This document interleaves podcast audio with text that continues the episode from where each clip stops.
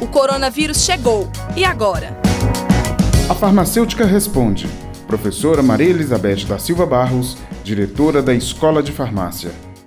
Professora, então a primeira coisa, o que a gente tem que observar na hora de comprar álcool para ser usado para higienizar as mãos e superfícies no caso de combate ao coronavírus? Primeira coisa que a gente tem que observar é o grau GL que está escrito no frasco. 46 GL, que é o mais comum usados, é, vendidos em supermercados, não são tão eficientes. São eficientes mais para é, bancadas, pisos, mas não para higienização de mãos e principalmente agora com a crise do coronavírus.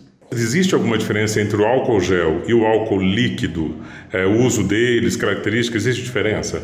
O álcool gel você tem, além do espessante, você tem um, um hidratante que faz com que não seja tão abrasivo quanto o álcool comum. A mistura de álcool comum com gel de cabelo funciona nessa composição? Não, o gel de cabelo tem outros componentes que podem inibir a ação contra os vírus e bactérias. E também o álcool a ser usado são álcools de grau farmacêutico com graus acima de 90%. O que, que a gente tem a mais a observar sobre esse tipo de uso, os riscos de uso do álcool nessas superfícies?